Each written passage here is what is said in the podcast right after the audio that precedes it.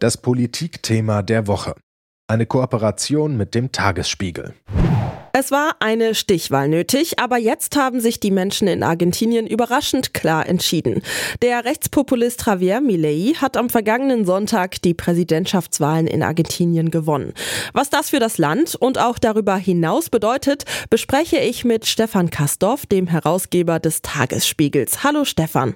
Hallo Michelle.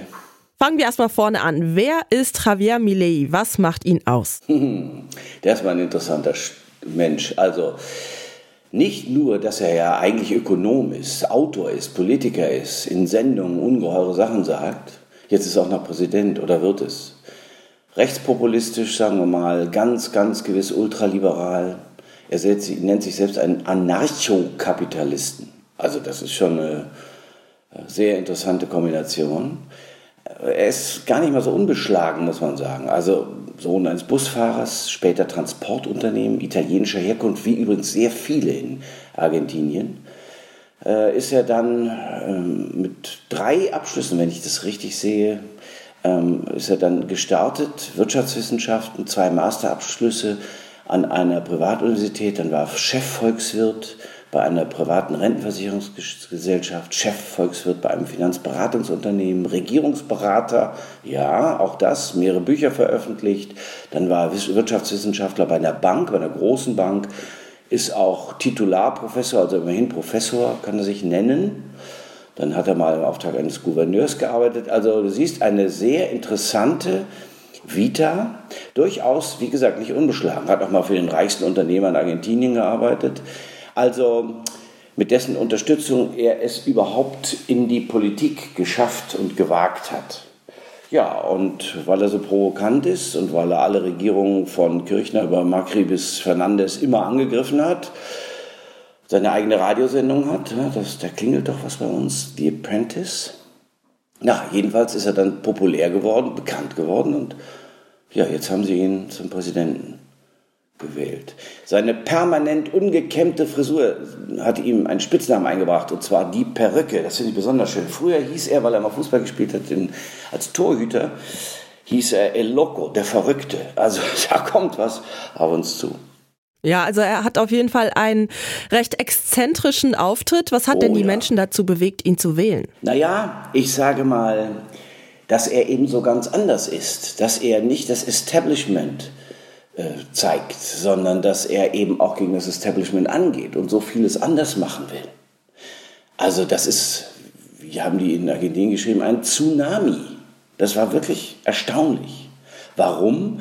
Weil man ja ultraliberale, ultrarechte Positionen, ultrakonservative äh, ja nicht notwendigerweise äh, dahin wählt, aber dann ist er auch für die gleichgeschlechtliche Ehe und Anhänger der freien Liebe, will aber auf der anderen Seite das Frauenministerium abschaffen. Das ist alles so, er vereint so, so, sagen wir mal, so ungewöhnliches, ich muss mich sehr hüten, ungewöhnliches auf sich. Noch lache ich, noch lache ich, aber das zeigt natürlich einen Trend. Zum Beispiel bestreitet er, auch das kennen wir von einem anderen Herrn, will ich mal sagen, die Existenz des menschengemachten Klimawandels. Das ist eine Lüge des Sozialismus, sagt er. Und die Politiker sind alle nutzlos und parasitär. Na, herzlichen Glückwunsch. Jetzt ist er selber einer von ihnen. Ja? Oder er ist Katholik, lehnt aber die katholische Kirche ab. Ja, du lieber Gott, wie geht das denn?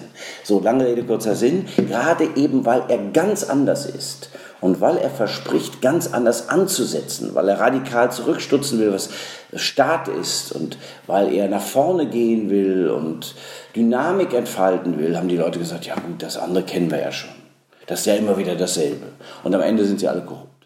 Seine Amtszeit beginnt offiziell am 10. Dezember. Was hat er denn als erstes vor? Welches seiner Versprechen möchte er als erstes einlösen? Na, wenn ich das wüsste, man, also es ist ja so, er lehnt die Abtreibungen ab, befürwortet aber Waffenbesitz. Ja, vielleicht will er damit anfangen.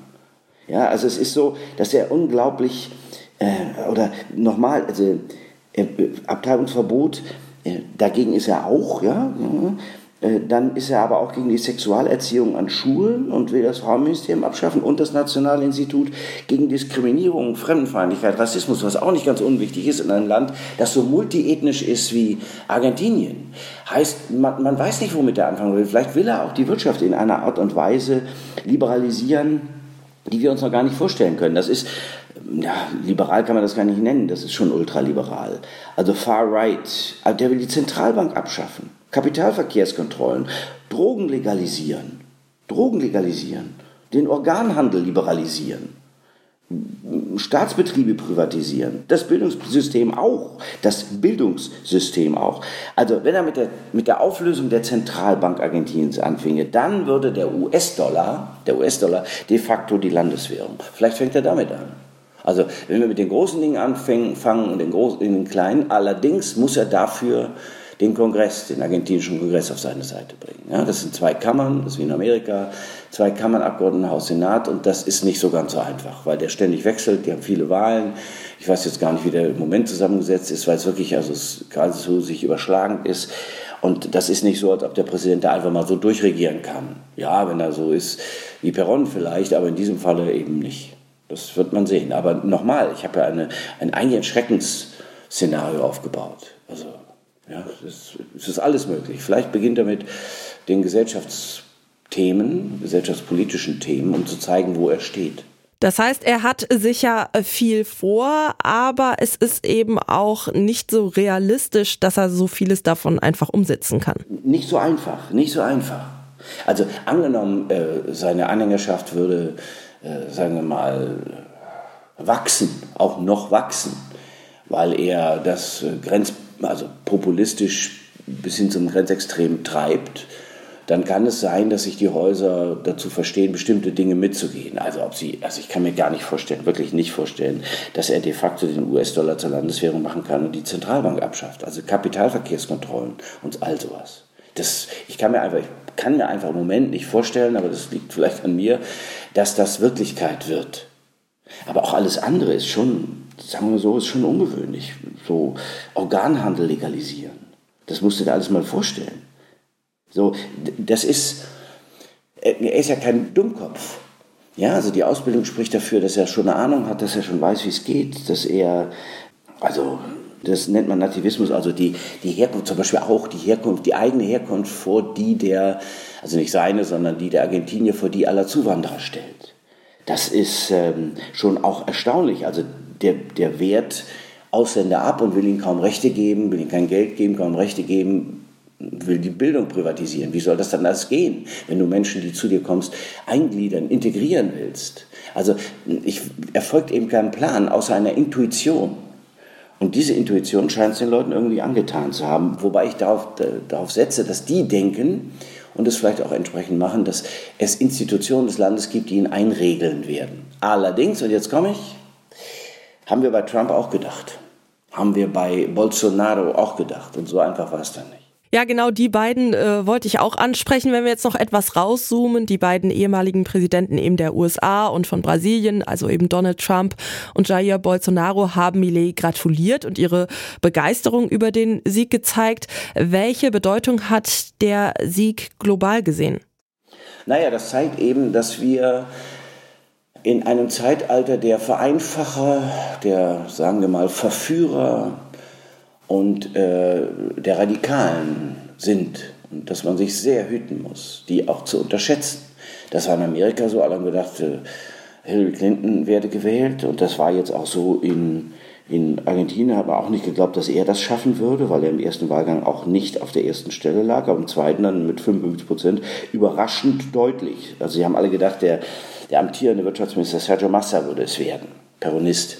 Na, ist aber nicht geworden. Heißt, wir müssen höllisch aufpassen, denn wir kennen das ja auch. Also ich meine, wir haben ja hier auch Anklänge, mindestens Anklänge des Trumpismus auf der äußersten Rechten in Deutschland. Das, äh, und wir sehen, wo die stehen. Ja, mich macht das schon auch unruhig, dass ein Mensch, der mit solchen Vorstellungen gewählt wird, Verbindung zu Bolsonaro, Trump und was weiß ich, demnächst zur AfD knüpft. Und äh, das ist schon auch, äh, sagen wir mal so, ein Alarmzeichen. Das heißt, dass die sogenannten etablierten Parteien sich wirklich zusammenreißen müssen. Die müssen Politik liefern, erklären, liefern, solide, seriös und rasch damit die Leute sehen, aha, bei denen sind wir gut aufgehoben. Das sind Menschen, denen wir vertrauen können. Ich meine, im Ernst kann man ja El Loco oder der Perücke nicht wirklich vertrauen, wenn ich das so alles höre. Das muss ja Also wir reden so drüber und einen Augenblick habe ich selbst gedacht, ich rede gewissermaßen satirisch. Das ist nur nicht Satire, das sind seine Vorstellungen. Und dagegen muss man dann einfach plötzlich sehr ernst gehen. Du musst ernst werden und ernst machen. Stefan Kastorf über den Sieg Javier Mileis bei den Präsidentschaftswahlen in Argentinien. Danke für deine Einordnung, Stefan. Gerne, gerne, gerne. Das Politikthema der Woche. Eine Kooperation mit dem Tagesspiegel.